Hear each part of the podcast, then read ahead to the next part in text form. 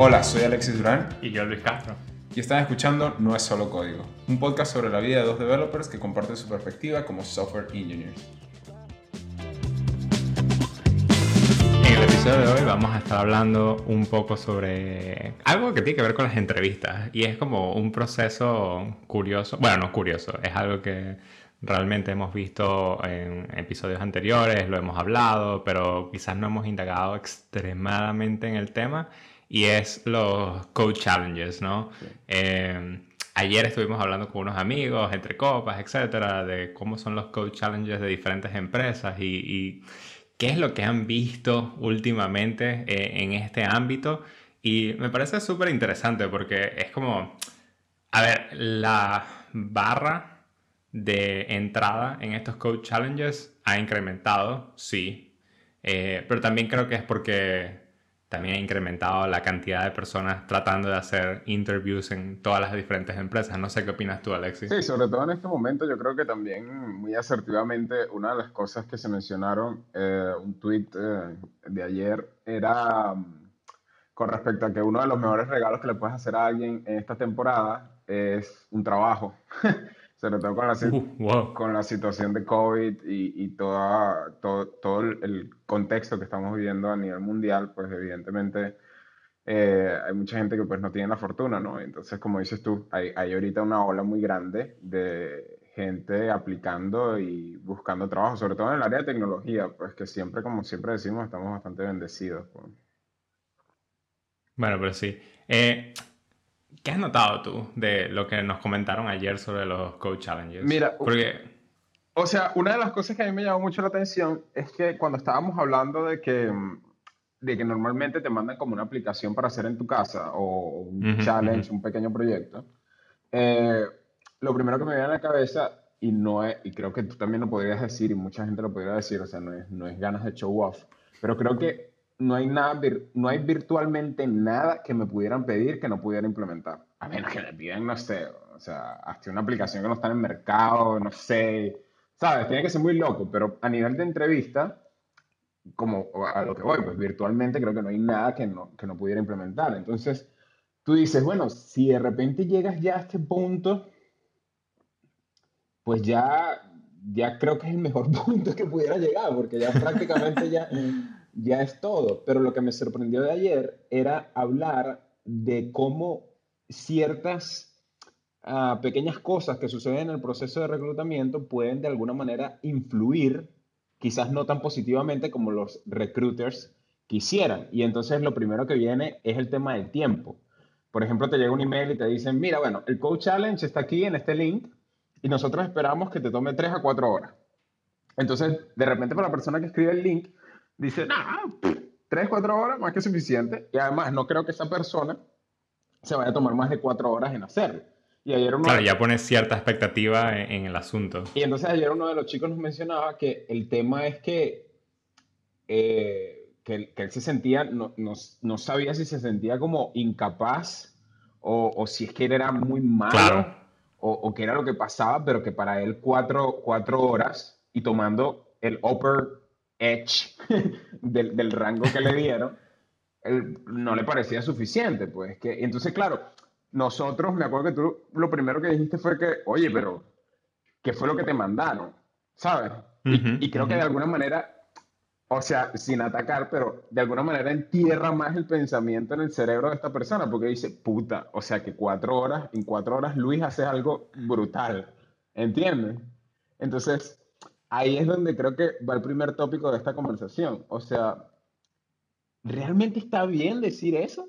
O sea, ¿para qué? Mm, Es interesante, es interesante. O sea, es, es como un instinto, ¿no? Una de las cosas cuando yo se lo comenté fue así como, más bien me sorprendió porque pienso, la habilidad de esta persona es bastante buena como para que estés sufriendo por un ejercicio que te pueda mandar a una empresa Claro. que te digan que dura cuatro horas. Pero también pienso en, bueno, allá va. O sea, si estás sufriendo y eh, me está diciendo cuatro horas para un ejercicio de este tipo, es como que, bueno, que te mandaron. O sea, tiene que ser una cosa loquísima. Eh, pero también pienso que está relacionado un poco a cuáles son las expectativas de la empresa en cuanto a cuánto tiempo deberías darte tú para trabajar en esto y como es un, un soft limit, ¿no? Eh, decir, mira, tómate unas cuatro horas de tu tiempo para hacer esto, eh, un poquito más, un poquito menos, pero no mucho más de eso.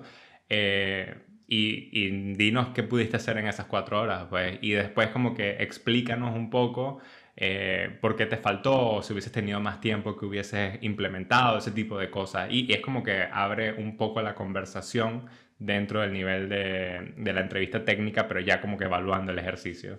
Sí, yo creo que es exactamente eso y, y, en ese momento, cuando tú lo dijiste, para mí fue bastante claro, porque yo sí me puse a pensar y dije, uy, ¿será que este pana la está, la está cagando?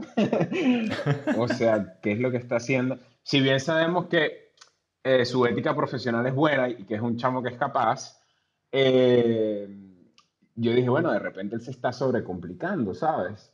Y... Sí, es hablar un poco sobre las expectativas. Lo que pasa es que también ese tipo de textos, cuando están escritos por gente de, recursos humanos, recruiters, etc., eh, quizás tiene el tono eh, adecuado a nivel corporativo, pero no el tono adecuado a nivel de humano, ¿sabes? Es como legalmente nos protegemos de todas las cosas que podamos decir en este punto, pero como tú lo interpretes es como tú lo interpretes. Entonces, esto es una de las cosas que yo creo que le estaba pasando a esta persona, que lo estaba interpretando desde un punto de vista de excelencia técnica. También estábamos hablando de que no es una empresa cualquiera para la que está entrevistando, entonces también eso como que pone cierta ah, barrera en cuanto dices, no, tengo que hacer deliver de un, código que, que, realmente ejemplifique qué tan bien puedo hacer yo las cosas, ¿no? Claro, pero entonces ahí es cuando conectamos y, y ahorita hemos hablado de dos cosas, ¿no? Y para, para ir haciendo eco de lo que vamos diciendo,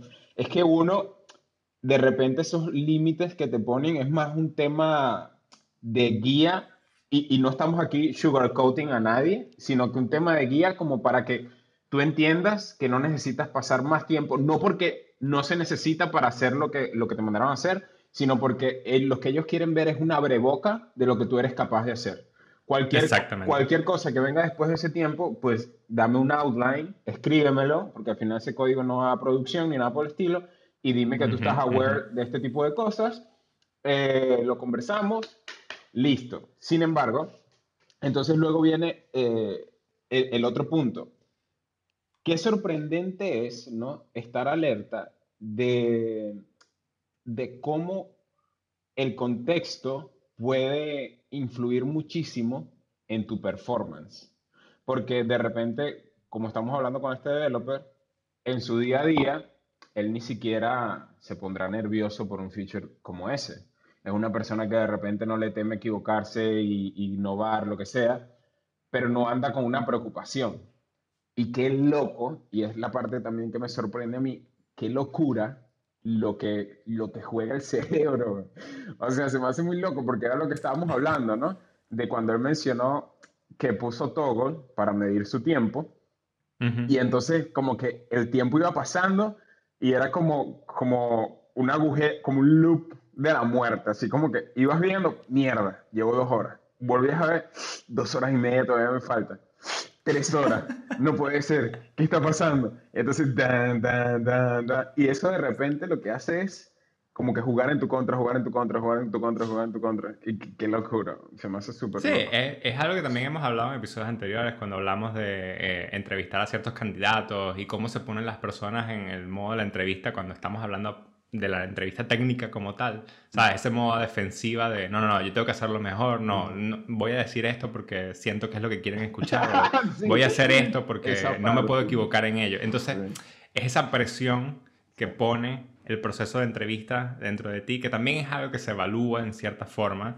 Y, y, a ver, los procesos de entrevista no son perfectos, ¿no? Porque no ponemos nunca como que una situación en la vida real eh, si tú suponiendo, ¿no? lo que él nos explicó que estaba haciendo, eh, quizás no es un feature que vas a hacer en cuatro horas. Tienes que hacerlo pixel perfect, ver en mobile, ver en desktop cómo se va a hacer, eh, cuál es el UX flow, dependiendo de si tienes data, no tienes data, si el servidor te trajo las cosas, cómo te las trajo. O sea, hay muchos edge cases que no estás evaluando dentro de este ejercicio y que obviamente no vas a hacer en cuatro horas porque es básicamente imposible. Y también depende mucho de el nivel de compañía en cuanto a diseño, que si tenemos puesto un design system eh, ya in place como para poder tener los componentes ya realizados y tú no tener que preocuparte tanto en la lógica de los componentes y ese tipo de cosas influyen muchísimo en tu día a día. Y cuando llegan estos ejercicios, como él nos explica, es como que no, no, tengo que hacer los componentes de cero, eh, evaluar, sabes, el input con los estilos acá y, tú dices, está cool, sí, tienes que saberlo, most likely, ¿sabes? Eh, pero probablemente cuando, si te aceptan en esa empresa, ¿no? Eh, y se lo estábamos explicando, es como probablemente nunca tengas que hacer esto, porque esa empresa ya tiene todo, ya tiene un design system, ya tiene, o sea, e, es una empresa madura desde cierta perspectiva. No, y que al final, al final en, en, en los environments de tecnología, por lo menos los sanos, eh, a ti nadie te va a poner un cronómetro y te va a decir 6 horas, starting now. O sea, Exacto. no, pues. Yo creo que una de las cosas que, que me sorprendió bastante eh, de lo que él nos comentaba era también esa presión eh, que tenía en cuanto a los estilos, ¿no? O sea, porque a la final, y también lo hemos hablado en otros episodios, la mayoría de los developers hoy en día se consideran en cuanto a front-end developers JavaScript first. Mm. Y es como esa presión también de ser primero JavaScript antes que nada, eh, pone como que ciertas ataduras en cuanto a HTML y CSS. Y, creo que también eso también lo afectó bastante, ¿no? Porque el hecho de no tener como que ese ambiente de style components y otras cosas, era como que uno de, de, los que nos comentaba así como que la mayor presión.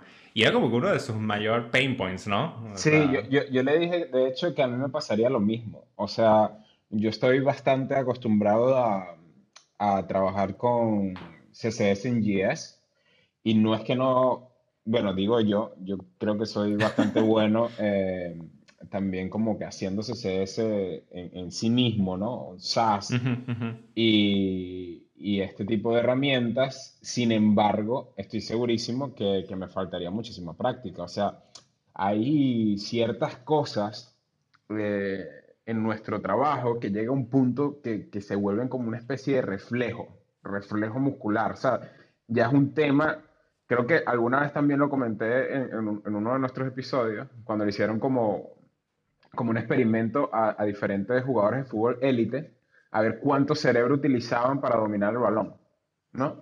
Y entonces decía, ponte, una persona promedio, te lo invento, ¿eh? pero una persona promedio usa 70% del cerebro para dominar el balón y Neymar, por decirte algo, 10% del cerebro. Entonces tú ves cómo, cómo tu cerebro se va acoplando tanto a una actividad que ya ni siquiera piensa en lo que estás haciendo, sino que como que fluye, pues. Entonces creo que con nosotros no es, no es muy distinto. Hay ciertas tomas de decisiones que tienes que hacer. Por ejemplo, cuando estás escribiendo CSS, eh, que, ¿cuál es el nombre de la clase? ¿Qué clases hago? ¿Voy a hacer Utility First o no voy a hacer Utility First?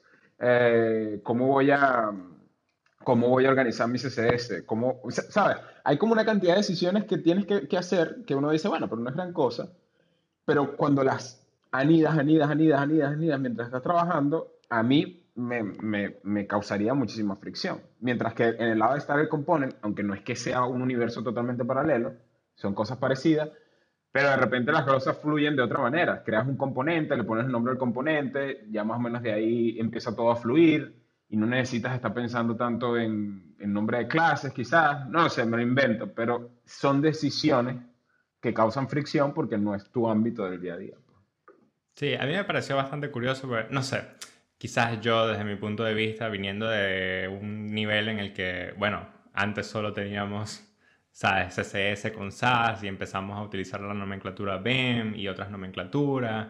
Y, y, fue como ya estoy entrenado de cierta manera en el arte de escribir nombres de clases y también entender como que cuál es el flow dentro de CSS que debería seguir para que escale una solución. Entonces, para mí era como que, ah, no sé, a mí no me parece difícil esto, pero bueno.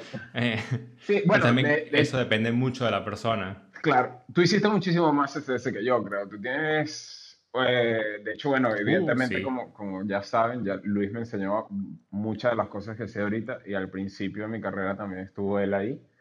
Y, y sí, pues, o sea, hay, hay cierta práctica que, que, como todo es necesario. Disclaimer, a mí Ben me parece, me parece feo, uno, Eso de primero. Y sí, a veces como que struggle, como que, dude, pero no quiero que sea underscore, underscore, whatever, sino que quiero que sea un modificador. Pero entonces te queda eso como que larguísimo. Entonces digo, no, pero qué ladilla, mejor, ¿por qué no usar el patrón tipo Tailwind, Utility Figures, que está súper cool ahorita, que siempre me ha gustado mucho más? Entonces, sí, yo creo que es un tema. Es difícil, o sea, Tailwind sale por una progresión de cómo son los struggles de diferentes developers, etcétera, etcétera, ¿sabes? Es como antes no teníamos ese tipo de cosas, no teníamos esa mentalidad, no hacíamos tanto, claro. hacíamos mucho menos. Ojo, ojo que, que, cuando me puse a hacer mi página, por cierto, ajá, pero, pero este, ¿te acuerdas que te dije que estaba por experimentar, ¿no? No es un tema que yo diga, necesito TypeScript y Tailwind en un landing page. Obviamente no. Sí, sí. Pero para experimentar, y, y ciertamente me di cuenta de una de las cosas que me mencionaste, este, cuando, cuando quieres hacer como custom animations, cuando estás como muy out de lo estándar, que no estás haciendo una aplicación, normalmente pasa con un landing, que empiezas a hacer animaciones, no sé, te la inventas, ¿no? La verdad que a veces se me hacía medio pain el Tailwind. Era como que, dude, pero, o sea, déjame escribir una clasecita y la meto aquí y ya. Entonces... Eso es lo típico, lo típico de los frameworks.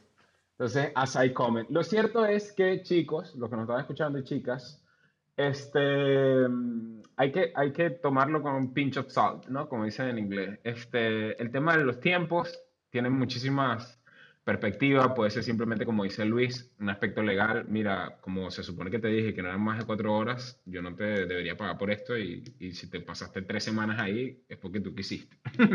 ese es uno. Exacto. Yo, yo creo que ese es como que el aspecto que más influye en, el, en el aspecto como que psicológico de cuál es la presión que realmente te dan este tipo de entrevistas. Otro, rushing con el tiempo nunca es bueno, de verdad. Ya yo, lo, ya yo, lo, he hecho varias veces y creo que sigo cayendo en lo mismo y en lo mismo y en lo mismo. No sé por qué, creo que es por, por una cuestión de tratar de probarme a mí mismo que, que soy más rápido, no sé para qué quiero ser más rápido, pero tampoco lo hagan. O sea, este trabajo de verdad yo creo que al final hay que disfrutarlo, pues, y como todo, pero, pero, pero de verdad hay que ser intencional en disfrutar.